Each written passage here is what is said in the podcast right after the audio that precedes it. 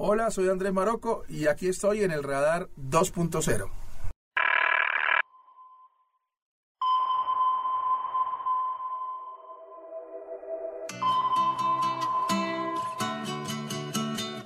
Hey, ¿cómo andan? Esto es el Radar 2.0. Aquí Juan Camilo Giraldo, su presentador. Y sean bienvenidos a este primer episodio de esta serie de capítulos que vamos a desarrollar a lo largo de por lo menos este año. Les prometo que trataremos de serlo bastante cumplidos para desarrollar todos los capítulos. Y bueno, como bien lo leen en el título, hoy empezamos con la parte deportiva. Para quienes me conocen, saben que el deporte para mí es una de las cuestiones más importantes o que yo más atención le doy en la vida. Y yo dije, pues hombre, si es algo que me gusta, ¿por qué no empezar el podcast con el tema deportivo? Y creo que no tuvimos mejor invitado como Andrés Maroco, quien a lo largo de los últimos años se ha desempeñado en el periodismo deportivo y es bastante objetivo y tiene unas reflexiones bastante importantes con respecto a este tema deportivo. Y bueno, si nos vamos a las cifras ya entrando en materia, en Colombia el presupuesto para el deporte es de 561 mil millones de pesos. Pueda que suene mucho, pueda que suene poco, o pueda que incluso ni lo veamos reflejado materialmente en algo. Pero bueno, transición sí ha habido, progresismo sí ha habido, porque si nos ponemos a comparar lo que pasó en Londres 2012 a lo que pasó en Río 2016 con el deporte colombiano, pues vemos una gran mejoría en el medallero. No estamos en los primeros lugares, eso sonaría surreal, pero bastante prolijo ha sido el cambio que ha tenido el deporte colombiano en este campo y hay que admirarlo, o sea, es digno de admirar. También ya tenemos unos eventos deportivos bastante serios que se van a desarrollar en el país. Ya tuvimos el Tour Colombia en el ciclismo, ya tuvimos también Liga Femenina, a pesar de todos los problemas que tuvo que sortear a lo largo de los últimos meses, pues ha logrado sobrepasarlo, se está consolidando, incluso las últimas ganadoras de la Copa Libertadores Femenina es un equipo colombiano. Así que son cuestiones que son dignas de admirar y que son dignas de seguir invirtiendo en ellas porque son el futuro así como también tenemos muchos, muchos deportistas que están sobresaliendo en sus disciplinas. Tenemos a María Camila Osorio en el tenis y lo van a escuchar ahorita con Andrés, así como también Tatiana Calderón en la Fórmula 1. Es decir, hay talento y hay que invertir en él. Entonces, pues bueno, los dejo con Andrés y con esta entrevista. Espero la disfruten tanto como yo y ya nos reencontraremos en un rato. Andrés, ¿cómo vas? ¿Cómo ha sido tu vuelta aquí a Colombia desde que regresaste a Argentina? Pues hombre, me estoy adaptando, readaptando, parece mentira. Yo viví mucho tiempo en Bogotá, casi que la mitad de mi, de mi vida, pero no es fácil. Sobre todo me ha costado eh, el clima, parece mentira, pero cuando uno crece, como que las cosas también se le complican en ese sentido y, y me ha costado un poco el frío, entonces es tal vez lo único difícil porque he tenido que sortear ahí como con una bronquitis y una tos ahí desde que llegué. Pero por lo demás, muy contento. Estar otra vez en, en, Colombia es, es, algo que hace rato quería. Claro, como dice el viejo dicho, la tierra llama. La tierra no deja de llamar nunca. Lo que yo viví en Argentina eh, es muy importante, fue muy importante. Lo voy a agradecer siempre, creo que aprendí mucho. Pero ya era hora de volver. Yo me fui por dos años y me quedé diez. Entonces imagínese usted que el desfase era importante. Y bueno, ya que hablas de procesos de aprendizaje, volvamos un poco en el tiempo a cuando en la radio fuiste disc jockey. ¿Qué experiencia te queda de, de haber sido disc jockey en radio? Eh, la mejor, o sea, siempre se acuerda uno de esa época con nostalgia, porque pasábamos muy bueno. Bueno, yo, yo soy un privilegiado. Yo siempre he hecho lo que me gusta y me han pagado bien o mal, pero me han pagado por lo que me gusta y de las cosas que siempre me gustó hacer eh, pues fue poner música y hablar de música entonces esa era una época que a mí me gustaba mucho y que disfrutaba demasiado y, también de la que aprendí mucho y que añoro también no en algún momento me gustaría volver a, a, la radio musical lo que pasa es que pues ya se han superado varias etapas y no creo que sería ni en las mismas condiciones ni ni de la misma manera pero me hace mucha falta la radio musical y hacia lleva la pregunta o sea ese choque tan grande de, de, la música a comentarista deportivo, a todo un mundo totalmente distinto, también de radio a televisión. ¿Cómo fue esa transición? Sabe que a mí me parece que tiene mucho que ver, que siempre de alguna manera, a pesar de que pues indudablemente pueden tener eh, muchas diferencias también tiene muchas cercanías y mucha, muchas afinidades, porque pues entre otras cosas son pasiones, tanto el deporte como el fútbol, como lo, lo que yo hago ahora es una pasión tan importante para mi vida como la música. Entonces, eh, incluso yo relaciono mucho todo temporalmente con la música y el deporte. Si me quiero acordar de un año, siempre estoy pensando qué sonaba o, qué mundial o quién fue campeón o cómo estaba el Bucaramanga o bueno, mil cosas así. Entonces, para mí es como, como la manera de entender la vida. La música y el fútbol, la música y el deporte siempre han sido como mi, mi manera de entender la vida y hasta ahora pues me ha funcionado. Pues es una muy buena filosofía de vivir la vida, ¿no? Pues eh, yo no sé si buena, pero es la mía. Y a mí me ha funcionado. Hasta ahora bien vivida. Sí, yo creo que sí. Yo creo que no me arrepiento de, de lo que he hecho ni a dónde he llegado y, y, y, sobre todo me da la posibilidad de pensar que todavía me falta mucho más por hacer. Hablando de esas pasiones, ¿de dónde nace esa pasión por el fútbol y más aún por el Bucaramanga que esa euforia por el equipo, o sea, rompe los límites? Es amor, eso es inexplicable, eso no, no tiene mucho mucho más que haber ido al, al, estadio cuando era chiquito y haberme enamorado de, del equipo que a mí me, me llamó la atención. Eh, me acuerdo que mi primer partido fue Bucaramanga América, tranquilamente puede haberme hecho hincha del América, ¿no? Y no fue así. Y como todos los amores, pues entonces uno pues acepta muchas cosas, no le exige tanto, de pronto con pocas victorias o con pocas alegrías uno se conforma y quiere más y sueña que alguna vez van a llegar esas victorias y esas alegrías, entonces también es como una esperanza permanente, como que se alimenta precisamente todo el tiempo de eso. Entonces yo sigo creyendo que algún día vamos a, lograr muchas cosas y que algún día va a llegar un dirigente que sí va a hacer las cosas como tiene que ser y que el equipo va a crecer y, va, y vamos a conseguir todo lo que nos merecemos, porque indudablemente nos merecemos muchas cosas buenas después de todo lo que hemos sufrido. Lo que tú dices, el amor. El amor. Es amor, es amor, el amor del más puro y el más desinteresado y el que más aguanta, porque es como una novia o un amor que pocas veces lo le corresponde a uno, porque generalmente se porta mal.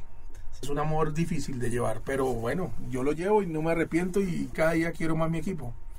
E igual, también he aprendido con el tiempo y con la vida y con los años que pues uno también tiene que tener un poquito de, de cordura, ¿no?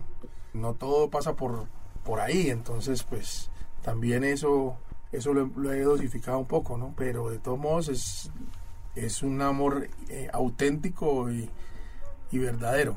¿Algún otro gusto por otro deporte? No sé, la Fórmula 1 con Juan Pablo Montoya en su mejor momento, hoy en día el ciclismo. Por mi profesión tengo que estar pendiente de todo y, y enterado en todo el sentido de la palabra sin ser especialista, porque uno no puede ser todero, en, porque entonces eh, resulta seguramente hablando poco de todo y mal, pero yo vivo pendiente de, de, nuestros deportistas y disfruto mucho cuando les va bien y creo mucho en el talento colombiano y también creo que, que por más que a mí me guste mucho el fútbol hay que desfutbolizar también el, eh, el tema en todo el sentido de la palabra como país, como sociedad, como medios de comunicación, como plataformas.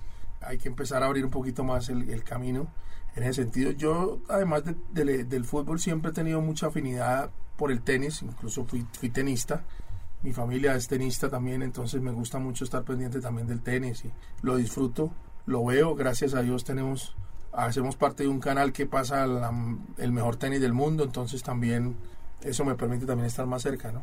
¿Qué anécdotas salen del tenis, tanto en el rol de familia como personalmente? ¿Qué te queda del tenis? ¿Qué, qué aprendes ah, no. tú como tenista? Demasiado. Primero que, que es un deporte muy completo, muy bonito, pero muy ingrato, porque se pierde más de lo que se gana generalmente. No es sencillo. Hay un libro que, que les recomiendo muchísimo que es Open de André Agassi, que es sensacional, donde describe cómo es el tenis por dentro y por fuera y que sirve además para la vida. Ahí explica mucho lo que uno siente como, como tenista, porque yo pues no llegué a ser tenista profesional, pero jugué bastante tenis. Y es un deporte que, que le deja a uno muchas satisfacciones, pero también muchas insatisfacciones y que necesita mucha exigencia o que le pide a uno mucha exigencia física, mental y que también le recomiendo yo mucho a los papás que están buscando deportes para sus hijos y que de pronto les, da un poquito de miedo con el fútbol por las lesiones, por el tenis es un excelente deporte que le desarrolla al, al, al niño muchas cosas que seguramente van a servir para la, para la vida. Y tú lo tocabas, ¿no? Es, es mental, o sea, ¿cuál es esa sensación de uno estar solo en la cancha? O sea, uno está peleando consigo mismo, si va un break abajo, ya un set abajo, ¿cómo es esa lucha interna para poder sortear tú dentro de lo que jugaste? De ¿Qué consejo puedes darle a alguien que está empezando? Que precisamente trate de canalizar esa, esa energía hacia lo positivo, ¿no? Porque es que en el tenis, como usted está tan solo, entonces usted se cuestiona demasiado y es muy exigente con uno y a veces hay que disfrutar un poco más. Hay una niña hoy colombiana que se llama María Camila Osorio, que es una locura y que yo le tengo mucha fe que yo creo que va a ser la mejor tenista colombiana de todos los tiempos, que usted la ve jugar y no la ve sufrir un solo momento, se ríe todo el tiempo, además de que tiene pues gran talento y creo que ella entiende, siendo tan chiquita, porque no creo que no tiene ni 17 años, entiende cuál es el camino.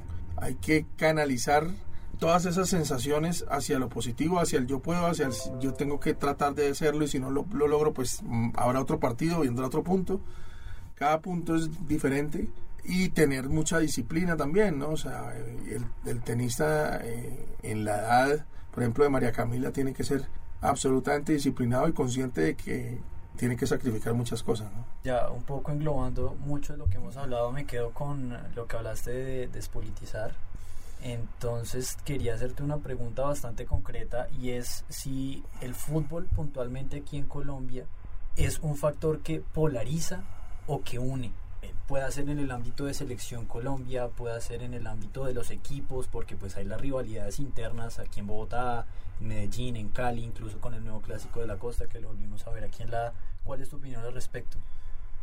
Que lamentablemente puede, puede ser un vehículo de conflicto, que no debería ser así, que deberíamos todos entender que así sea usted hincha de Millonarios de Santa Fe, de Cali, de, América, de Bucaramanga, del Cúcuta, nos une la misma pasión, la diferencia de color debería ser mucho más simbólica, pero lamentablemente esta es una sociedad que tiene muchos inconvenientes de raíz y que a veces en el fútbol termina expresándolos y sacándolos y no es fácil que una pasión sea necesariamente la que ayude a catalizar este tipo de sensaciones, ¿no? Entonces creo que eso es lo que le complica la vida un poco al fútbol en la sociedad y es que hay gente que cree que en el fútbol va a encontrar todas las soluciones y que el fútbol le va, le va a solucionar la vida porque, porque ganó su equipo o que simple y llanamente con el fútbol se olvida todo el resto y eso no es así. Al otro día hay que levantarse a trabajar y hay que levantarse a vivir.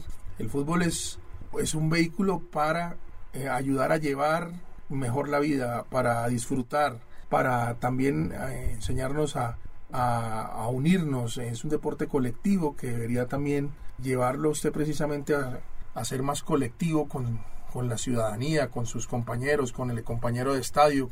Pero lamentablemente hay gente que no lo entiende así y entonces lo que terminan es confundiendo el tema y volviéndose algo a veces inmanejable y muy violento. ¿no? los hinchas que pasan a ser fanáticos terminan entendiendo todo mal y, y ahí es donde vienen los problemas.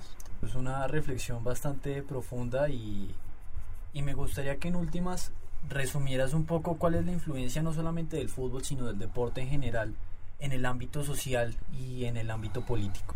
Lamentablemente hay, eh, en algunos países, por ejemplo en Argentina, el barrismo se está, se está volviendo o está siendo parte a veces de, de la política y eso no puede pasar. El fútbol tiene que estar absolutamente ajeno a este tipo de cosas. O sea, suficiente tiene usted con el color de su camiseta para que también le sume un color político. El fútbol es desahogo, el fútbol es de alguna manera distenderse, es relajarse, es cambiar el chip, es alegría.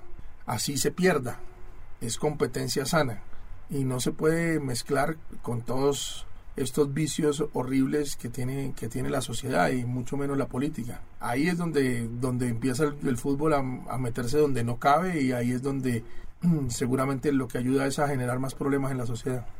Bueno, ya que estamos en el radar 2.0, vamos a hacer un paralelo. Si en este momento nosotros estuviéramos en el Congreso de la República y tuviéramos un radar, tú en una escala del 1 al 10, ¿en dónde ubicas al deporte dentro del ámbito político? En Colombia. En Colombia, sí. En Colombia. No, por fortuna no llega a pasar de todavía de los cuatro puntos, diría yo.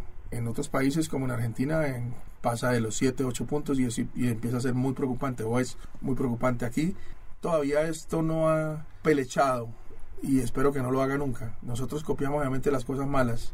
Aquí todavía hay alguna que otra tendencia a meter el deporte en la política, pero el deporte en Colombia es, es visto a veces, en ese sentido, por fortuna, tan por encima del hombro que, que muy pocos políticos encuentran en el deporte un trampolín para justificar sus, sus maldades, que lamentablemente la mayoría hacen cosas que no, que no corresponden, pero por ahí yo diría que hasta ahí, cuando de pronto usted ve candidatos que para ganar votos eh, prometen, no sé, ayudar a los equipos o estadios o patrocinios para deportistas o cosas así, es como muy aislado y ojalá nunca llegue a ser tan importante como pasa en otros países donde hay muchos inconvenientes en ese sentido porque ya las barras se están metiendo directamente en política.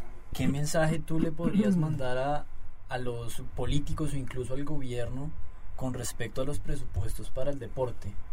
Hemos visto durante los últimos años que hay muchos problemas de infraestructura, de equipos, y bueno, se, se avecinan unas Olimpiadas el año siguiente. ¿Tú qué mensaje pronto les dejas a ellos? Pues que deberían trabajar más para conseguir partidas para el deporte, para poder eh, seguir explotando eh, el gran nivel y la gran materia prima que hay en Colombia. Además, como el, el, el deporte como la única salida para muchos de la pobreza y, y del vicio, de los jóvenes, de, la, de, los, de los niños.